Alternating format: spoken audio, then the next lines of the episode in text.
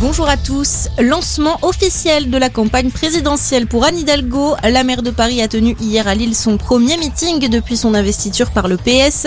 Elle a notamment présenté les principaux points de son programme, comme le droit de vote à 16 ans ou une assurance chômage universelle.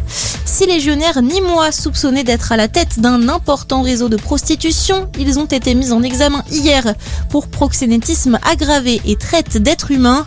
D'après les informations de France 3, ces légionnaires originaires des pays de l'Est faisaient venir des jeunes femmes d'Europe orientale également pour les prostituer dans un réseau d'ampleur nationale. Une marche blanche à la mémoire de Dina cet après-midi à Mulhouse, l'adolescente orinoise de 14 ans qui a mis fin à ses jours le 5 octobre dernier. Une enquête a été ouverte pour faire toute la lumière sur ce drame.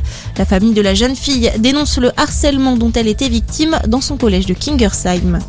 Nouveau séisme en Guadeloupe, c'est le troisième en moins de deux mois. Une secousse de magnitude 5,1 a été ressentie hier soir, selon l'Observatoire volcanologique et sismologique.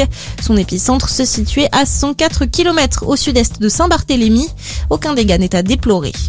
Le plus grand narcotrafiquant du pays, arrêté en Colombie. 5 millions de dollars de récompense étaient offerts par les États-Unis pour Otoniel, de son vrai nom Dairo Antonio Usuga. Le président colombien s'est félicité de cette capture qu'il compare à celle de Pablo Escobar. C'est le coup le plus dur qui ait été porté au trafic de drogue en ce siècle dans notre pays, a déclaré Ivan Duque. Et puis du foot, c'est l'affiche que tous les fans de ballon rond attendent. Le classique entre l'Olympique de Marseille et le Paris Saint-Germain pour la 11e journée de Ligue 1. C'est ce soir à 20h45.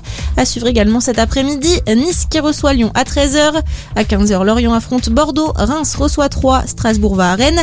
Lens défie et Monaco accueille Montpellier. Hier, Nantes a battu Clermont 2-1. Et Lille et Brest se sont quittés sur un match nul, un partout. Merci d'être avec nous. Très bonne journée à tous.